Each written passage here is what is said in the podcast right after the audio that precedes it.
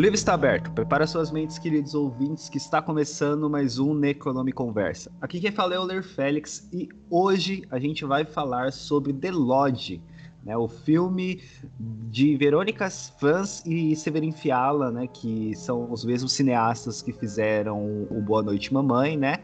E é um filme que trata um pouco de isolamento. Eu acho que é um filme bacana para a gente discutir nesse momento que a gente está vivendo hoje, onde uma parcela da sociedade está fingindo isolamento e a outra parcela não tá, então eu acho que é um, é um momento bacana de se discutir esse filme. E para falar sobre ele, né, temos aqui da casa o Matheus Maltempo. Tudo bem, Matheus? Tudo bem, mas não era o The Lodger do Hitchcock? A gente não tá no especial Hitchcock? Olha aí, chegou com a piada, né? Muito bem, parabéns. É, conte... Hã? Não entendi, Matheus risada pra piada ter dado certo, mas tudo bem. mas é, é sério, você não sabia que era Delode o nome? Não, eu sabia, eu sabia. Ah, tá. então tá bom. Então tá bom. então tá bom. É, temos aqui também ela, que tá pela primeira vez aqui no nosso podcast, diretamente do Horrorizadas, a Monique Costa. Tudo bem, Monique? Tudo bem, e eu tô até vendo que o debate hoje vai ser bem acirrado, então bora lá. É isso aí. Então a gente vai falar sobre The Lodge ou O Chalé, né, como foi traduzido aqui no Brasil. É, após terem que lidar né, com o suicídio da sua mãe, que é a Laura, a Alice, a, interpretada pela Alicia Silverstone, é, Aiden e Mia, que é o Jaden Martelli e a Lia McCurhug, não sei falar inglês, então vai ficar assim. Eles vão passar o, o Natal com o pai que é um Richard, né? Que é o Richard Armitage, né? Que ele fez o Hobbit, todo mundo sabe. E a noiva dele, que é a Grace, né, na casa da família do Richard que fica nas montanhas, né? Só que o, o Richard ele tem que voltar para casa, para o trabalho, para fazer as coisas dele e deixa os dois filhos junto com a sua nova noiva, né? E a partir daí se desenrola é, um filme sobre isolamento, sobre questões religiosas e um monte de coisa né, que eu acho que é bem interessante, assim, né? Eu sei que o debate aqui vai ser um pouco acirrado, né, porque o, a Monique, ela não gosta do filme, e o Matheus, ele gostou pra caramba do filme, e tem até um autógrafo, né, segundo ele diz, do Richard, e vai ser bem interessante. Eu, eu gosto do filme, eu não acho que ele que ele seja um filme ruim, né? Eu acho que ele tem umas, umas discussões interessantes assim, mas eu concordo que ele tem alguns defeitos, assim. Eu acho que tem algumas coisas que não fazem muito sentido, que eles não exploraram muito bem, mas a gente conversa sobre isso mais para frente. Eu quero saber primeiro, né, como é que foi a, a, a sua primeira impressão, a primeira impressão de vocês, assim, pro filme, o que, que vocês é, acharam na primeira vez que vocês assistiram, né, e qual, o que, que vocês acham, assim, de cara do filme? Então, a primeira vez que eu vi, faz um tempinho, eu acho que pouco depois de ter saído né, nas locadoras alternativas. E ele acabou, eu só falei, ah, eu não gostei desse filme, mas eu não parei de verdade para pensar o porquê. Eu só fui pensar mesmo hoje de novo, quando eu fui rever, que eu fui tendo mais atenção e tentando entender por que, que eu não gostei dele pra gente discutir aqui, né? Então teve alguns elementos ali que não me convenceram, é, eu também trabalhei muito o meu problema de hype, porque eu acho que essa é boa parte da minha decepção, foi por causa de hype. E é isso, assim, as considerações gerais. É, eu acho que o hype é, foi uma coisa muito, muito forte, né? Porque a gente, pelo menos eu, fiquei sabendo do filme como o mesmo filme dos diretores de Boa Noite Mamãe. Boa Noite Mamãe é aquele estrondo de filmaço, assim. Eu não sei se vocês gostam, mas eu adoro Boa Noite Mamãe, então é, o hype realmente estava bem lá em cima. Tanto é que ele teve umas exibições em alguma em algum festival aqui em São Paulo. Não sei se foi aqui em São Paulo, se foi aqui no Brasil, não lembro onde. É, e o Filipe, ele tinha assistido no festival e eu até perguntei para ele, né, se ele tinha gostado e tal, porque eu tava realmente muito curioso para saber, né, é, como é que é, qual que é desse filme. E, e realmente o, o, hype, eu acho que é um, um, grande inimigo na, na questão desse filme. Mesmo que eu acho que ele tenha semelhanças com Boa Noite Mamãe, mas não dá para ter hype mesmo. E você, Matheus, como é que foi sua, sua, sua primeira impressão? Lembra semana passada quando eu e o Marcelo a gente falou que a gente é morto por dentro em relação a filme? Eu acho que isso facilitou eu ter gostado desse filme. Porque eu tinha ali o hype quando falaram dele, mas eu não assisti quando ele saiu, quando ele ficou disponível. Eu vi algumas críticas, por mais que eu tente me blindar de, de spoiler, de reações, que eu gosto sempre de ter a minha reação primeiro, mas eu sempre mais chegava em mim aquela questão de que ah, o filme não é tudo isso, o filme teve alguns problemas, e aí eu fui desistindo dele, até que a gente recebeu lá para fazer a crítica, a gente recebeu a cópia do filme para fazer a crítica no Necronome Conversa, e aí eu assisti e falei, não, vamos ver, né? Aí eu já fui com a minha expectativa lá embaixo. E aí, quando o filme acabou, eu acho esse filme extremamente desagradável. E eu gosto muito de filmes desagradáveis. E, pô, por isso, a minha expectativa estava baixíssima. Eu acho que isso ajudou muito para que eu conseguisse gostar do filme assim e prestasse atenção em algumas coisas e relevasse outras poderiam ser um problema. E uma curiosidade que eu gosto de falar sobre esse filme é que a Riley Keough, Keough, Keough desculpa a minha pronúncia, ela é neta do Elvis Presley. É, olha aí, né, uma, uma informação que eu particularmente não sabia, né, mas vamos, vamos começar logo pelo o que que achamos ruim, né, no filme. Então, Monique, eu quero saber aí, né, o que que você não gosta desse filme. Vamos pôr para debater seu ódio pela obra. parece, parece que eu tenho muito hate nesse filme, mas na real eu só acho ele tipo ok, sabe? Ele me decepcionou, mas eu tenho que deixar isso um pouco de lado, porque foi as minhas expectativas perante ele, né? Justamente como você falou, por ser do casal que dirigiu Good Night Mommy, que eu também gosto pra caralho. Mas daí quando o filme começou, eu tentei deixar isso de lado e eu acho que meu hype ele subiu de novo quando eu senti as referências diretas a Heaven's Gate. E daí eu acho que isso também atrapalhou bastante, porque eu tava esperando que fosse mexer mais numa questão da até mesmo do trauma dela, do, dos problemas dela, e não que fosse por um colapso nervoso por causa de um plano mirabolante sem precedente, completamente desproporcional que aquelas crianças fizeram com ela. Então, assim, o meu problema maior, eu acho que realmente foi esse plot que eles tentaram inserir com as crianças, sabe? Deles terem feito tudo aquilo com ela, porque para mim é ilógico, assim. E eu não tô sendo a chata de, ai meu Deus, eu não tô vendo sentido em filmes de terror. Mas eu não sei, para mim não foi bem construído para eu sentir que aquilo foi de maneira natural, sabe? Foi uma coisa só absurda que não entendi por nenhuma para quê. É, eu, eu, eu vou falar para você que eu gosto, né, dessa, dessa forma que, que os traumas eles são tratados né? É, a gente vê em vários filmes de horror, né, como o Talma ele é tratado, a gente acha que até falamos isso sobre Midsommar, sobre o Hereditário, né? E eu acho que, que no The Lodge ele tem uma, uma pegada interessante com o Talma dela. Eu acho que não é tão explorado o Talma dela. Eu acho que poderia ter sido melhor explorado. É, uma coisa que eu não gosto né, de, do filme é porque eu não acho, não vejo sentido em como eles utilizaram a, a maquete né? Ok, a maquete ele usou para servir de plano, né? As crianças fizeram um plano dela em cima da maquete. Só que sei lá, para mim não ficou muito muito bem utilizada dentro da história, assim, só apareceu um elemento jogado que eles falaram: "Ah, acho que vai ficar legal aí essa maquete, então vamos pôr", né? Porque tipo, para mim não teve muito sentido aquela maquete na história. Eu, eu foi uma situação que eu não, não achei tão legal. Em relação a, a, a, a como a, a as crianças elas fazem, né? A, a, semelhança que eu falei com o Goodnight Mommy é principalmente porque nos dois filmes são as crianças que fazem uma tortura, né? No Goodnight Mommy a gente tem né, a, a, a tortura física de fato, né? Orquestrada pelas crianças. Nesse a gente tem uma tortura bem psicológica, né? Que elas fazem em relação à a, a, sua noiva, a noiva da, do Richard, né, a noiva do pai.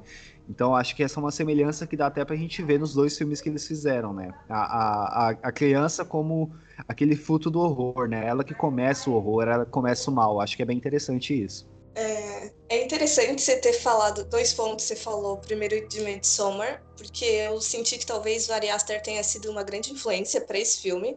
Primeiro pela questão da casa que me lembrou muito Hereditário, tipo demais. E e tem aquela questão meio seita, meio culto bizarro, né? E a outra questão é Midsommar, mas mais pela questão do suicídio da mãe, porque tem aquela cena, tipo, gráfica, chocante e muito do nada, assim, sabe? Que não teve muito um preparo, até como a gente está muito acostumado a ver cenas no, no cinema de romantização até, foi muito tudo muito de repente.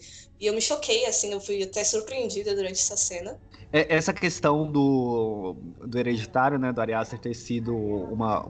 Parece, né, pra gente ter sido uma grande influência. É, é aí que eu, que eu faço a minha crítica em relação a, a como ele utilizou, a, como eles utilizaram a, a maquete, né? Porque no, no, do Hereditário a gente vê uma, a maquete como, como quase um personagem dentro da história, né? No, no, no The Lodge, não. Ela tá ali como um acessório quase que relevante na, na, na cena, assim. Eu sei que tem gente que dá mais importância pra maquete, mas para mim eu não vejo tanto sentido naquela maquete ali. É, eu concordo que esse filme ele tem muitas influências na obra do Ari Aster, eu concordo com essa crítica da maquete, que no Hereditário a maquete era uma externalização do pensamento da mãe. E aqui talvez fosse das crianças, mas parece muito forçado para tentar reproduzir o que o Hereditário fez. Não, não cabe no filme, não é realmente a, a maquete é algo que está fora do filme. E sei lá, se colocassem na mesa de edição, acho que para os diretores deve deve ter sido importante, mas acho que se fosse ter uma visão crítica na mesa de edição, essa maquete seria totalmente retirada do filme, porque ela não faz sentido algum. É mínimo essa externalização do pensamento das duas crianças, que é essa tentativa de reproduzir o hereditário. Outra coisa também que tem muito do hereditário é a própria morte da mãe, que a Monique falou, que para mim é muito parecida com a morte da Charlie no hereditário, quando ela dá a cabeçada no poste e quem morre aí, aí é a Alicia Silverstone. Tudo bem que ela tá meio sumida agora, mas na década de 90 ela era protagonista de diversos filmes. Patricinha de Beverly Hills, é... tinha aquele filme da Babá. Então ela era um rosto conhecido na, na década de 90 e até nos anos 2000. E aí, quando um filme traz o retorno dela, eu, como eu falei, eu fui assistir esse filme limpo. Eu não sabia de absolutamente nada. Tanto que quando eu vi que era a Alicia Silverstone que tava no filme, eu falei, pô, ela é uma das personagens principais, ela vai até o final. E aí ela se mata daquele jeito que é muito parecido com a Charlie. No, a, a Charlie não se mata, né? Mas é uma morte tão chocante que, como a Monique falou muito bem, não é preparada.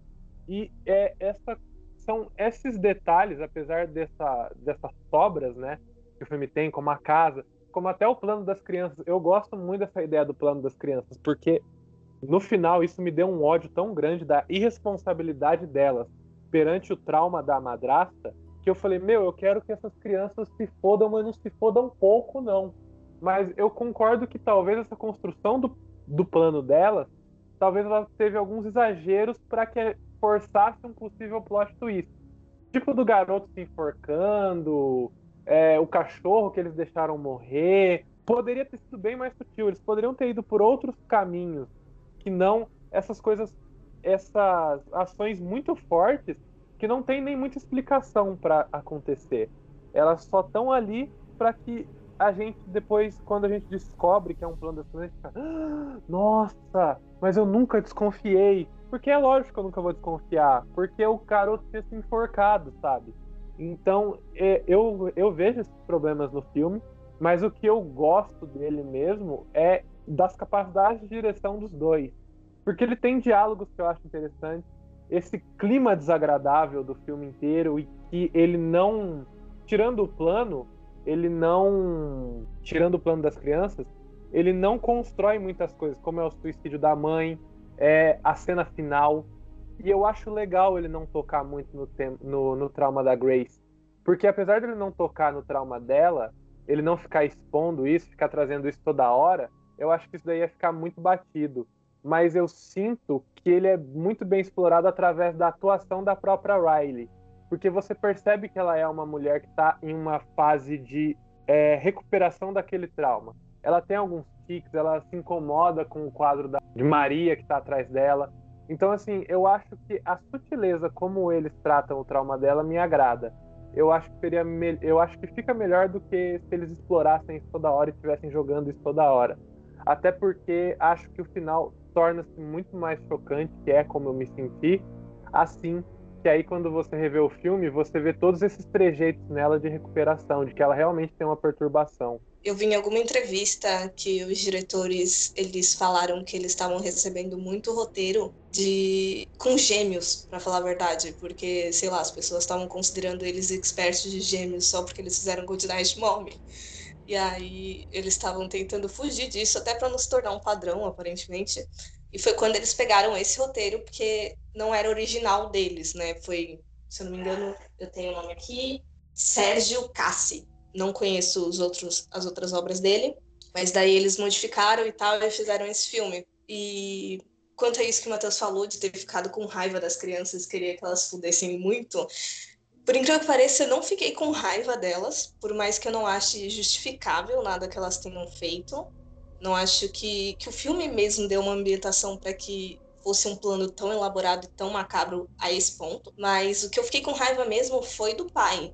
E não só por ele ter deixado as crianças sozinhas, sendo que elas obviamente não gostavam da noiva dele, não só por ele ter deixado a noiva dele tipo, com toda a, a pressão de ter que ficar agradando os filhos dele ali, tentar conquistar ele sozinha, mas também porque eu senti que talvez esse homem, esse personagem, assim, do bem mais além do que o filme mostra, ele tem um padrão de ficar se relacionando com mulheres é, a, dependentes psicológica ou emocionalmente, assim, porque se a gente for parar para analisar que a ex dele, a Alicia Silverstone, ela se suicidou no momento em que ele pediu o divórcio, parece que tinha algum problema ali com ela, né? E aí a atual noiva dele era, entre aspas, bem entre aspas, quase um objeto de estudo dele. E ele começou a se relacionar com ela mesmo sabendo de todos os problemas que ela tem. Então, tipo, essas coisas me deixaram com tanta raiva dele, foi só acumulando ali. Para mim, ele sim tinha que se fuder pra caralho nesse filme. Concordo também, uma ideia. Eu acho que quando eu tava assistindo, eu até falei, nossa, que ideia genial, né? Você vai deixar a mulher que a sua namorada e noiva, que ela é a noiva, que os seus filhos detestam, ela já tem vários problemas também. Você vai deixar, sério, essas três pessoas que não se dão bem por alguns dias numa cabana abandonada, que tá nevando lá fora, e se eles precisarem sair, eles não vão conseguir, e você é a única ponte entre eles, ele, ele realmente é irresponsável.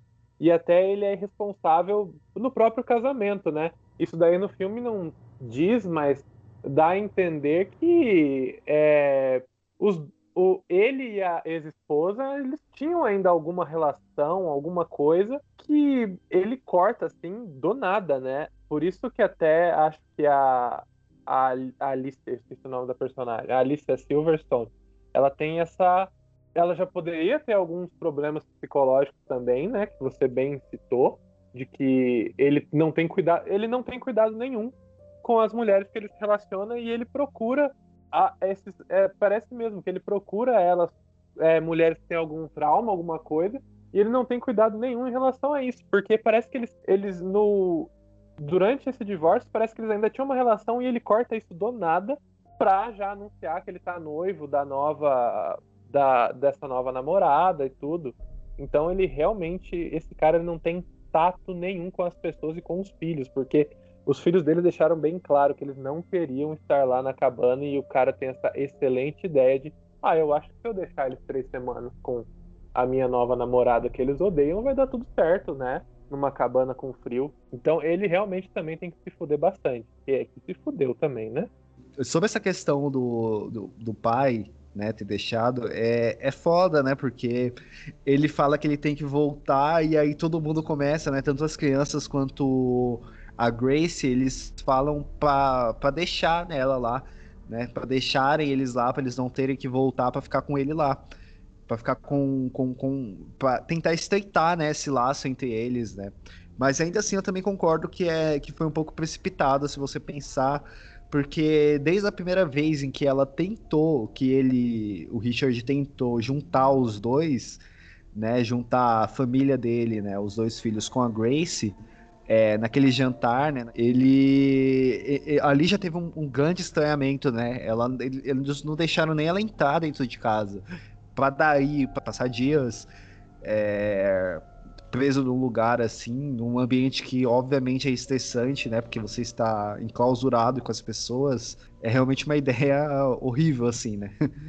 E pensando nas crianças também, até na crítica eu coloquei lá que é a cabana dos traumas, porque isso daí também é outro, outra coisa que eu gosto de como o filme aborda, que todo mundo é traumatizado ali de alguma forma.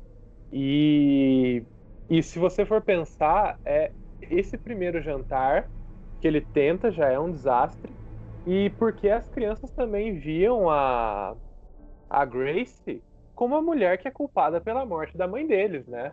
Porque o fato, eles, elas não, elas não atribuem essa culpa ao pai, eles atribuem a Grace porque, né, imagino que eles viam o, ele é o pai dele e a Grace é que entrou depois e que substituiu a mãe deles e aí a mãe deles se matam e ele ainda tenta fazer essa ponte. Eu tento pensar, por, apesar da Grace não ter culpa no, do suicídio da Laura, né? Ela apenas conheceu o cara, os dois começaram a namorar e natural disso, é, eles, ele era separado mas na cabeça das crianças, então assim, foi uma é uma ideia idiota do pai de botar as crianças na cabana junto com essa mulher, porque meu, a mãe deles acabou de se matar, sabe? Essa ponte ela deveria ser construída muito lentamente, né? Muito lentamente. Eu pensei uma coisa agora que me deu um pouquinho de raiva a mais no filme, que eu acho que eles colocaram a mãe deles como cometendo suicídio para tentar justificar uma raiva assim mesmo nas crianças. Porque se a gente for parar para analisar a quantidade de filmes que tem que os filhos têm raiva da, da nova namorada do pai só por causa do divórcio, assim, é absurdo. Então parece que eles forçaram um suicídio só para dar esse tipo tchan e para não ficar tão batido, sabe? E eu também lembrei que no começo, na primeira vez que eu vi, eu tava gostando daquilo da Grace não tá aparecendo. Porque eu acho que tem umas três cenas que a gente vê ou ela andando, ou só a sombra, ou só a menção dela, mas a gente nem sabe quem ela é. Eu também fui pro filme sem saber muita coisa além dos diretores, então eu nem sabia, nem fazia ideia de quem era a atriz. E eu tava gostando disso no início, mas aí depois ela apareceu e aí foi um acúmulo de erro que aí eu não gostei mais. Sim, né? É, ela realmente se aparenta como fantasma, né? Você não sabe, tanto é que quando vai é, mostrar a, a cara dela, a gente até dá até tem um, um, um, pouco de suspense ali, né? Eu acho, eu acho que essa construção ficou bem interessante mesmo. Eu acho que isso é um ponto positivo, né? O que que depois você não gosta né, de, de como se deu, mas eu acho que essa construção de suspense que eles fizeram é muito bem, que, que até eles colocam na gente a, a mais ou menos a visão do que, que é ela para as crianças, né? Ela não é uma pessoa para as crianças, ela é só a pessoa que fez com que meu pai se separasse da minha mãe e fizesse com que ela morresse, né? Então a gente não vê ela como uma pessoa até até determinado momento do filme, né? A gente tem mesmo a, a, visão das crianças sobre ela. Eu vejo isso, eu até falo disso na nossa crítica, que o filme ele meio que passa o protagonismo para os personagens lentamente. Então, assim, esse comecinho ele é bem focado na própria mãe, na Laura, até o suicídio dela. Tanto que quem aparece mais em tela é ela, não as crianças. Depois ela se mata e o protagonismo passa para as crianças nesse até o momento que a Grace aparece. Porque até ali a Grace não era importante também para a história. O que você precisava saber é que ela era nova namorada do pai, que ela tinha essa coisa com a seita e que as crianças não gostavam dela. Então era a hora do filme. Isso, isso eu acho bem construído, na verdade. Então essa é a hora do filme de você conhecer as crianças, ele dá o tempo para você conhecer as crianças, conhecer quais problemas eles têm com a nova namorada, como era a relação deles com a mãe, como é a relação deles com o pai. E daí, assim que a Grace aparece, o filme torna-se da Grace até a parte final. Que aí o filme todo, os frames eles estão na Grace. É, até os diálogos, é, eu acho isso bem interessante. Que os diálogos que das crianças com a Grace, o rosto da Grace está sempre sendo filmado em plano fechado da na cabana. E geralmente essas técnicas de plano fechado, quando você coloca muito a câmera dentro do rosto do personagem, quer dizer que você vai tentando entrar dentro da cabeça do personagem. E era mais ou menos isso que as crianças estavam fazendo. Então eu gosto de como depois dessa construção de que você vai mudando o foco dos personagens até chegar na Grace, que ela não é uma personagem relevante até o momento que ela entra no carro e aparece, e depois o filme vai se tornando sobre ela e a gente vai entrando na cabeça dela. Isso também é, pode ser até uma análise que eu sempre reclamo, assim, que é uma análise um pouco um pouco um pouco boba, mas as cores da cabana também vão mudando de acordo com que a Grace vai ficando desgastada por aquela situação da, da que estava acontecendo no local. Então, tipo, eu gosto dessa mudança de personagens e como eu sinto que a câmera tá sempre tentando entrar na cabeça deles. E muito mais entrando, tentar entrar na cabeça da Grace. Então, eu acho que são por causa desses pequenos detalhes, dessas pequenas sacadas de direção, de enquadramento, que eu acabo vendo que esse filme ele tem assim um valor acima da média para mim, sabe? Talvez aí mais uma possível referência do Ari Aster, porque se a gente for pensar em Hereditário novamente, eu fiquei muito chocada na morte da Charlie, porque o momento todo eu achei que ela era a protagonista do filme. Aí, de repente, uff, aquilo e eu. Mano, como assim? Que, como é que o filme vai sustentar agora, velho? A menina morreu. É, os trailers e, o, e, os cartazes do Hereditário mostravam realmente ela, né? Mostravam, davam mais foco pra Charlie. Isso fazia com que realmente a gente pensasse de todas as formas que ela seria a principal do filme, né? Não, e, e depois que eu acho isso sensacional. Até, até a gente tinha comentado isso semana passada no Psicose, né? Que o, o Hitchcock ele assusta o público não só pelo fato do cara com a faca entrar e matar uma pessoa na banheira. Ele mata a protagonista, que era uma atriz famosíssima da época, e isso daí tira totalmente a zona de conforto das pessoas. E a mesma coisa com a Charlie, que era uh, estampada em todos os pôsteres. E aqui, assim, não tanto quanto esses outros dois exemplos, mas de certa forma ele tirou a minha zona de conforto também quando ele mata Alicia Silverstone. Então eu acho que esse complô, essa, essa composição de sensações, que é como eu falei, eu acho o filme extremamente desagradável, o Chalé, o The Lodge. Quando ele acaba, eu fiquei assim, cara, que ele é todo desagradável. Assim.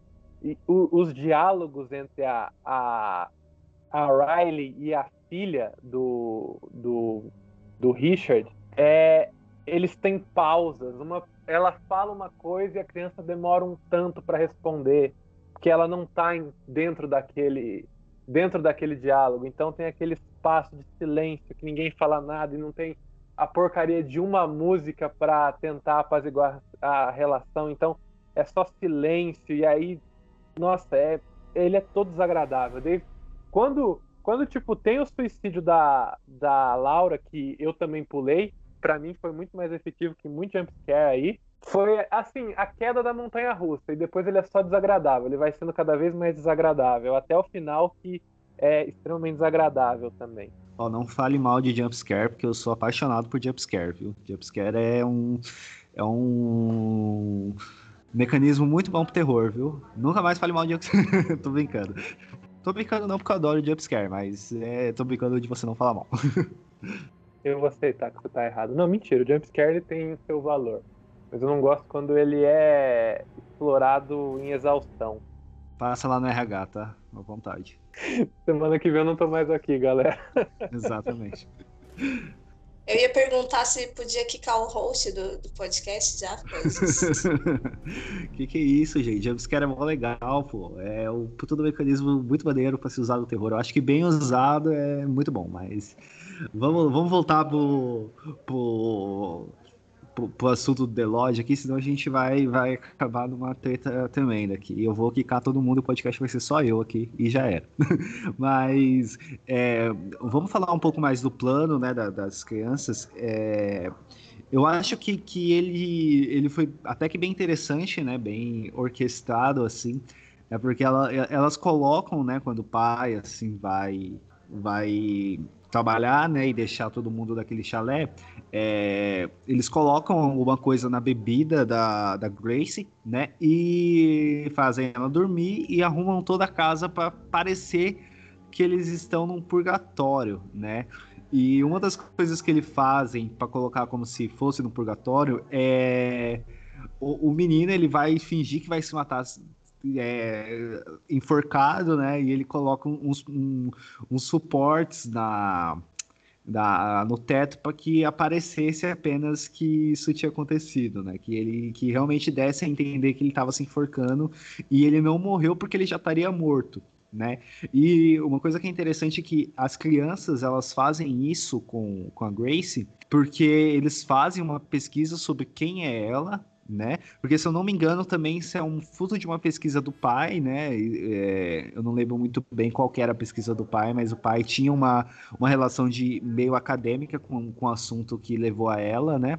E na pesquisa mostra que ela fazia parte de um culto religioso, que era muito que era realmente muito fundamentalista tal. E eles usam isso, né, com a ideia de fazer um purgatório para tentar de certa forma a torturar ela, né, e tentar tirar ela da vida deles, né. E, enfim, eu gosto desse plano, né? Eu acho que, que é, ficou bem interessante ali na linguagem do horror, assim. Eu acho que ficou, ficou, é, é, em algumas partes eu acho que apareceu um pouco, não é lógico a, parar, a, a palavra que eu quero falar, mas eu acho que em muitos momentos dava para você perceber o que, que ia acontecer na próxima cena, tal. Mas mesmo assim, eu acho que que foi interessante assim no filme. Acho que ele foi até explorado de uma forma bem, bem legal. Previsível, essa era a palavra que eu tava querendo falar. Eu acho que em certos momentos ele. É, a, a, o filme ele se torna um pouco previsível, né? Mas é, para mim foi bem legal, assim. Então, eu não odeio o plano em si. Assim, todas as coisas que as crianças arquitetaram eu achei muito interessante mas eu acho que ficou se estendendo muito, justamente por isso que você falou, que acabou se tornando muito previsível.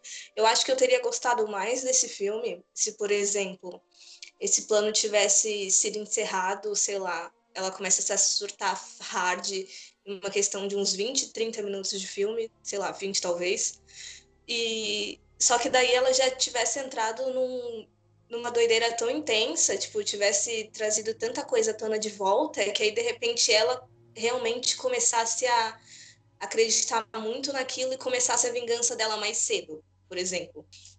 Porque ou então, sei lá, para explorar mais essa parte do trauma dela, por mais que a gente tenha notado essas sutilezas, como o Matheus falou antes, como aquela quase repulsa dela com os artefatos religiosos, quase como se ela fosse o anticristo, mas super justificados por causa do trauma, eu acho que eu ainda queria ver mais disso. Eu acho que é um pouco por causa da minha do meu vício em, em true crime, em, no momento em que eu vi aquela porra daquele das fotos com o lenço roxo em cima, que aí veio a porra da ideia de Heaven's Gate, eu não consegui desvincular daquilo. Então eu queria ver, saber mais da seita, eu queria saber mais do passado dela lá, de como isso influenciou ela, tipo, e como foi a recuperação dela. Eu queria saber mais dela e não só ficar vendo aquelas coisinhas dos planos da criança meio, sei lá, esqueceram de mim, só que mais doido talvez, né, antes de começar o filme, terem feito tipo um prólogo do que que seria, né, do que que foi essa seita, assim, teria dado uma substância maior, né, pro filme do que simplesmente aquelas imagens, né, porque o que a gente sabe mais ou menos é, é o que a gente vê, né, pela, pelo vídeo que as crianças assistiram e por algumas matérias que elas leram, né? Então a gente não tem tantas informações assim. Eu já sou mais adepto da cultura do menos é mais, do o resto você meio que vai construindo com a sua própria imaginação, assim. Porque para mim o que foi mostrado ali da câmera, ali que foi mostrado ali na câmera na câmera de vídeo já foi suficiente para saber o quão grave é, o quão grave foi essa situação para personagem. E talvez se explorasse um pouco mais isso, trouxesse mais coisas, o filme ele sairia dos trilhos que ia ser muita informação, muita coisa para ele construir. Mas eu também acho que é interessante a ideia da seita. Acho interessante contar mais sobre ela, não necessariamente essa, mas isso seria para outro filme, um filme focado só em uma seita e nessa questão meio Jim Jones e Heaven's Gate aí que levou ao suicídio de várias pessoas que trabalhavam na seita. E uma das coisas que é, me deixa com raiva desse plano das crianças é que elas deixaram o cachorrinho morrer, né? Só isso daí já era motivação para para para Grace crotizar com a vida dessas crianças, né? Quem que deixa um doguinho morrer? Duas crianças também que ficaram aí mexendo com a cabeça da Grace, falando que ela era doida e que ela era psicopata, mas uma criança que deixa um doguinho morrer também é bem psicopata, né? Muito mais que a Grace. Eu queria, inclusive, que a Grace pistolasse, tivesse matado as crianças, tivesse fugido e começado a acreditar de que ela fez aquilo porque ela tinha se safado da seita e aí começasse a própria seita dela. Era isso que eu queria nesse filme. Eu queria que ela tivesse matado as crianças, ter fugido e ter encontrado o cachorrinho vivo. Aí sim, esse seria o final perfeito do filme. Mas. Pode falar, Matheus. Eu tô. Não, não que a gente entrou. Eu queria que ela tivesse revivido o cachorrinho e aí ela descobrisse que ela da seita. E aí é ela, fala, ela, ela, reviveu, ela reviveu o cachorrinho, descobriu que ela tem superpoder e aí agora ela consegue viver aí tranquilamente depois de ter matado todo mundo da casa. É isso. Esse é o final perfeito do filme. Contrata nós aí para fazer um filme assim. Eu, eu, sou, eu, eu, acho que, que a gente tem que usar o material da Unicamp para isso, hein, Matheus? Eu sou extremamente a favor de usar o material da Unicamp para isso. Nossa, eu acabei pensando uma coisa muito bizarra, porque eu vi um filme há um tempo atrás que o cara, ele era doido e ele queria retra... retrazer, não, ressuscitar o gato dele de volta. E ele tava matando uma quantidade de pessoas, no caso, no filme eram nove, porque entrava na mitologia de gato ter nove vidas, porque lá para fora são nove e aqui são sete, né? Mas para ressuscitar o gato dele de volta. Então a Grace, ela poderia entrar numa aspira dessa e, sei lá, ela tinha que matar X número de pessoas para ressuscitar o doguinho. Olha aí, será que essa não é a continuação do The Lodge? Eu acho, hein? Acho que é uma continuação do The Lodge. Então quer dizer que a gente tá inventando um The Lodge 2 aqui. Eu acho que esse episódio tem que ir direto pra. É a Sony que é a distribuidora aqui no Brasil? Exatamente. Pra... E pro Severin e pra Verônica. E falar, ó, olha aí. Olha aí o que, que vocês estão perdendo. Deixou o final em aberto, a gente mesmo fez o final. Tá aí. Deixou o final aberto em partes, né? Que a gente sabe o que aconteceu, mas não mostrou, então a gente fez o nosso final. É isso. Daria pra gente fazer um filme corrigido e um filme de continuação aqui, tá sensa, mas enfim, só, só pra encerrar o assunto de continuação de The Lost. Mas, bom, é, é, vamos falar um pouco do final, né? Que, o que, que acontece, assim, né? É, é, é, interessante que a criança, ela tenta ligar pro pai, né? Ela, ela consegue falar com o pai, né? Ela, ela ainda conversa com o pai dela é, enquanto tudo aquilo tá acontecendo, né? Só ela e ele, só as duas crianças conseguem falar com, com as pessoas de fora, né? Enquanto isso, a a Grace ela, ela ainda tá acreditando que aquilo é, é realmente o purgatório, né? E, e quando chega tipo, em um determinado momento, o pai consegue voltar, né? Enfrentando nevasca, enfrentando tudo, ele consegue voltar para casa, para o chalé, para tentar salvar, né, de tudo aquilo que está acontecendo e tentar de, conseguir é, fazer com que tudo voltasse ao normal, né? Digamos assim, né? Conseguir salvar as pessoas daquele trauma. Só que é legal quando assim que ele chega lá, ele já chega morrendo, né? Porque a, a Grace acredita de toda forma que ela tá realmente no, no purgatório e sai matando todo mundo, né?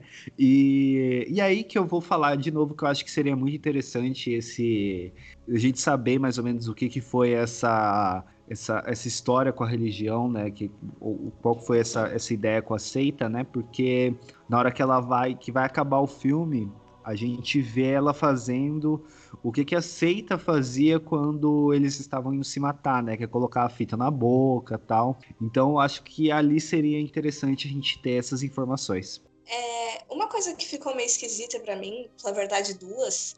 É, primeiro, essa pai deles foi lá, viu a casa, a casa em miniatura, né? E viu toda aquela coisa arquitetada e, tipo, foi correndo. Eu não lembro o que, que antecedia isso. Se vocês quiserem explicar depois. Porque do nada, tipo, tô na minha casa e eu vi o plano, meu Deus, eu tenho que correr agora pra lá. Tipo, não sei, foi meio uma cena aleatória para mim. E outra é que ela tava acreditando mesmo que ela tava no purgatório. Aí, de repente, ela vai e mata o cara E aí, de repente, ela queria matar as crianças de novo. Tipo, what the fuck? Foi muito esquisito, assim, da, da pira, da, da crença que ela tava, pra de repente estar tá querendo matar as crianças de novo e repetindo os bagulhos da seita. Eu acho que não necessariamente ela matou as crianças, hein? Talvez, a, ou talvez ela eu acho que talvez tenha faltado um pano de fundo para explicar um pouquinho o que é essa ideia de purgatório, mas aí também acredito que eles deixaram isso para o espectador. Então eu vou falar o que eu penso a partir dessa sua pergunta, que eu também nem tinha focado muito nisso. O fato dela ter matado o cara é porque ela achou que ela não ia matar, que todo mundo ia tomar tiro ali e, e voltar. Mas talvez essa ideia, talvez essa seja a ideia, que as pessoas merecedoras, abre aspas, fecha aspas, é, quando morrem nesse purgatório, elas têm a salvação. Por isso que eles não estavam conseguindo morrer, eles estavam presos ali para sempre. Então, de certa forma, o pai não era um pecador, e aí ela quis salvar as crianças do jeito maluco que essa horda, que essa horda, que essa seita colocou na cabeça dela. Então, talvez seja isso. Por isso que se eu não me engano, na fita tinha alguma coisa relacionada a pecado. Então ela ia tentar salvar as crianças e tentar tirar as crianças do purgatório. Será que talvez seja isso? Por isso que ela. Por isso que aparentemente ela mata as crianças no final? Eu aceitaria, assim, para mim pode ser realmente uma explicação, mas eu acho que justamente por essa falta de plano de fundo, é, aí fica muito, sei lá, a gente pode tentar arranjar justificativa para isso, mas fica, assim, solto no sentido ruim, não sei, porque parece meio relapso de, de terem forçado isso, de terem feito, sendo que não tem nenhuma. Não tem nada pra gente segurar para corroborar isso, não sei. Para mim, ao menos, tipo, por mais que eu consiga aceitar a sua justificativa, eu fico achando que ainda é um defeito do filme. Eu acho que é um ciclo, né? Que aí o pai dela fez isso e aí depois ela sobreviveu e aí repete o ciclo de novo, ela como líder da seita. É, é uma coisa que realmente o filme deixou em aberto. Se é um defeito ou se é, realmente a intenção era essa, aí, aí eu acho que eu não sei. E a parte do pai, agora eu também não me lembro. Eu acho que ele tenta ligar para as crianças, mas o celular, a bateria acaba, não é? Que elas estão presas lá no, no sótão e elas não querem descer porque a, a porque a Grace tá assassina ali, no, ali nos andares de baixo da, do chalé. Então as crianças ficam presas, a bateria do celular acaba, o pai tenta ligar e vê que não está conseguindo, entra no quarto delas, vê a cabana, que também eu também acho que não precisava disso. E aí ele surta e vai atrás deles. Eu acho que é essa a sequência de acontecimentos. Aí que tá que para que, que serviu a maquete, né? Só para fazer essa ponte ainda. Porque de resto, tipo, no início pareceu que ia ser um pouco mais, né? Essa maquete seria um pouco mais. Serviria como algo mais interessante dentro da narrativa, mas não. Aham. Uhum. É, eu tinha esquecido dessa, dessa ligação, Matheus, no caso. Então, para mim, na minha memória, estava muito aleatória essa cena mesmo. Mas eu lembro que no início eu até fiquei com a sensação de que a maquete de repente seria mais significativa que o filme teria um, um tom muito maior de sobrenatural. Daquela casa, de repente, ter alguma influência externa ou do que acontecesse fora fosse refletido automaticamente na casa. Mas também foi uma coisa que foi descartada porque foi quase que inútil ali. Só apareceu no começo, aí depois apareceu nessa aqui no meio. E aí vamos continuar. É, e tipo, em alguns momentos eles tentam meio que que filmar a casa como se ela fosse a maquete também, né? Então, sei lá, tipo, pra mim ficou meio jogado aquilo. Eu fiz essa ligação aí, mas eu posso estar tá mentindo também, porque eu não tenho certeza. Talvez eu possa ter inventado na minha cabeça essa cena aí. É, você dormiu e fez sua própria Ma... montagem, né? Matheus tentando a todo custo justificar o filme, né? Sim, né? Ele tenta justificar e depois dá um passo para trás, né? eu defendo os meus, mas com cautela. Só queria achar que também achei meio forçado a cena em que ela esconde que tá tomando remédio como se ela não pudesse estar tá tomando remédio, sendo que, caralho, a menina passou por um trauma absurdo. E por que que caralhos que ela ia esconder o remédio? Por que, que ele não poderia saber que ela tava se medicando? Mas enfim. Todo mundo toma remédio nos Estados Unidos, gente. Não tem por que ela esconder o remédio ali. Tipo, o que mais a gente vê no filme do, do norte-americano em qualquer outro lugar é gente tomando calmante. E, e, aqui no Brasil a gente vê as pessoas tomando Rivotril. Não tem por que esconder. Né? Se o cara realmente achasse ruim isso, o problema é do cara, não, não dela. Eu acho que ele era psicólogo, eu acho que ele era psicólogo psiquiatra. Mas também, né, o povo lá nos Estados Unidos tem que tomar remédio, porque se for cair no médico, tem que hipotecar uma casa. Mas eu não ia zoar, não. Eu ia falar é, Riley Keough, excelente atriz, tem que ter ela, Toni Collette, Florence Pugh e Elizabeth Moss no próximo filme do Ari Aster. Nossa, por favor, por favor. Isso é muito bom. Eu gostei dela, mas eu tenho que admitir que eu não aguento a cara do menino que fez o Aiden, o Jaden Martell, eu acho que é o nome dele. Eu não suporto ele desde Midnight Special, e ele nesse filme só me dava mais ranço daquelas crianças. Ele, ele tem fez... cara da... Ele fez It também, não fez? Fez It. Ele é o principal da turma. Aí, é, ele tem ele tem cara daquelas crianças que precisam levar um chacoalhão para acordar, né? Ele é meio ele é meio, não sei. Eu não gosto dele nem daquele outro menino lá do Stranger Things que fez o remake dos Inocentes. Acho os dois assim com aquela cara de, de família Adams, só que um família Adams ruim. Não é interessante. Precisa acordar. Exatamente. E aí eles tentam me convencer que um moleque daquele tipo criou um, plano mirabolante naquele nível. Não, eu não consigo comprar a ideia. É o ódio, né? O ódio constrói as coisas. Ele tava com ódio, ele construiu. O amor não constrói nada, só o ódio constrói. É isso. Mas é, eu, eu, eu, até entendo, assim, né? Porque criança com tempo, tempo ocioso realmente deve fazer aquilo, né? Mas, sei lá, eu acho que. Eu acho que ele deveria ter ou, ou 30 minutos a menos, né? O filme. Ou ter o background e 30 minutos a menos, né? Seria o background da da, da história da Grace, né? E, tipo, tirar um pouco daquela, daquela gordurinha que tem do filme ali, né? Do, aquela parte que deixa o filme um pouco maior, assim. Né? Eu acho que seria teria sido bem melhor a experiência de assistir o filme. É, já para encerrar, né, vamos dar nossas considerações finais aqui do que, que a gente achou do filme, né? É, eu gosto do filme, eu acho que ele é interessante, eu acho que ele tem coisas boas. Né? Apesar de, como eu falei, achar ele um pouco longo demais e carecer de explicações e em alguns momentos não usar os elementos que tem ali à sua disposição, mas ainda assim eu acho que ele é um filme interessante, né? Que, que até que vale a pena a ver, assim, ele não cumpre, né, as expectativas que a gente criou, né, sobre ele, mas ainda assim ele é um, um filme que eu gostei de ter assistido. É, Monique, quais são as suas considerações finais? Eu acho que meus problemas com, com o filme ficaram claros aqui no, ao longo do podcast. Teve algumas coisas que eu gostei, como, por exemplo, a cena do, do, do enterro, em que o balão não sobe, e aí lembra aquela, aquele conceito católico cristão de que suicidas não vão para o céu, né? Não tem. É, não dá para aceitar esse pecado, digamos assim. É, eu também gostei da cena em que a Grace ela meio que encontra uma cabana barra igreja barra, sei lá, pode ser alucinação dela. Eu gostei daquela parte ali. Mas no final eu fiquei com a sensação de que eles tentaram emular coisas que a gente já viu, mesmo que tivesse uma ideia interessante, que essa, essa questão do pós-seita. Eu gosto muito das coisas pós, no caso, porque eu acho que a seita em si a gente já deve ter visto, já já viu sendo trabalhada em diversos aspectos em, no cinema, ou então usadas como justificativa à torta e à direita, por mais que não fizesse sentido.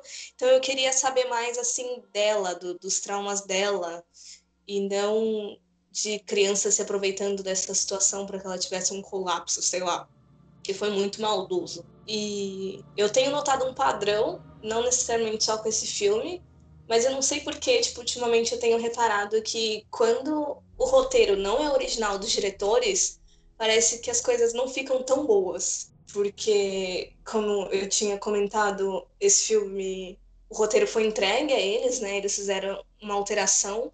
Eu acho que se de repente eles tivessem bolado uma ideia sobre esses temas, teria saído uma coisa muito natural, porque parece que o trabalho sendo refeito acaba perdendo elementos importantes que de repente o primeiro roteirista queria destacar, e aí já na, na visão deles dois aí já deu uma subvertida nas coisas, uma desestruturada, mas enfim. Queria muito ter gostado desse filme. Eu espero que nos próximos projetos seja o original deles, para eu ter certeza se eu realmente gosto deles ou se eu só gostei de uma, de uma obra.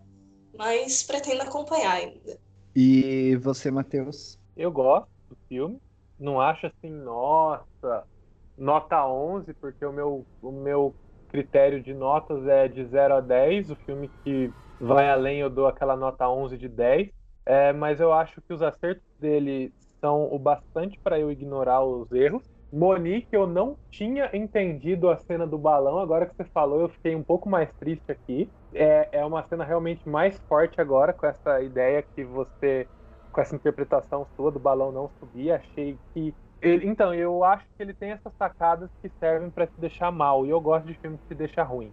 Eu assisti esse filme, fiquei ruim da cabeça, então gostei. Acho que ele poderia ter outros acertos, é, focar, é, tirar esses excessos. Eu acho que o principal é tirar excesso. Eu acho ele bem. Eu acho que o mais importante é o filme ficar redondo. Como eu falei, eu não gostaria que aumentassem mais coisas, mas sim tirasse o excesso dele. E no geral, eu acho que a, a Grace manda muito bem, a atriz que faz a Grace, que eu, que eu falei aqui, que eu já comentei dela. E tem esses pequenos detalhes de direção que eu acho interessantes na construção do filme. Por isso eu acho que ele é um filme bacana de ser assistido. Não, não chega.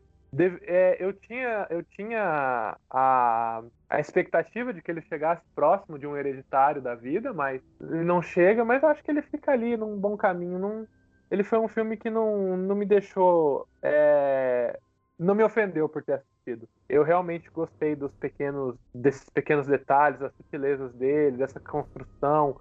Achei ele muito desagradável em diversos aspectos, no bom sentido. Então, no geral, assim, eu acho um filme bem, bem bacana de Bom, então é isso, né? Eu gostaria de agradecer a Monique né, por ter participado aqui com a gente e vou deixar aqui aberto para o seu jabá. Então, diga, Monique, onde as pessoas conseguem te encontrar.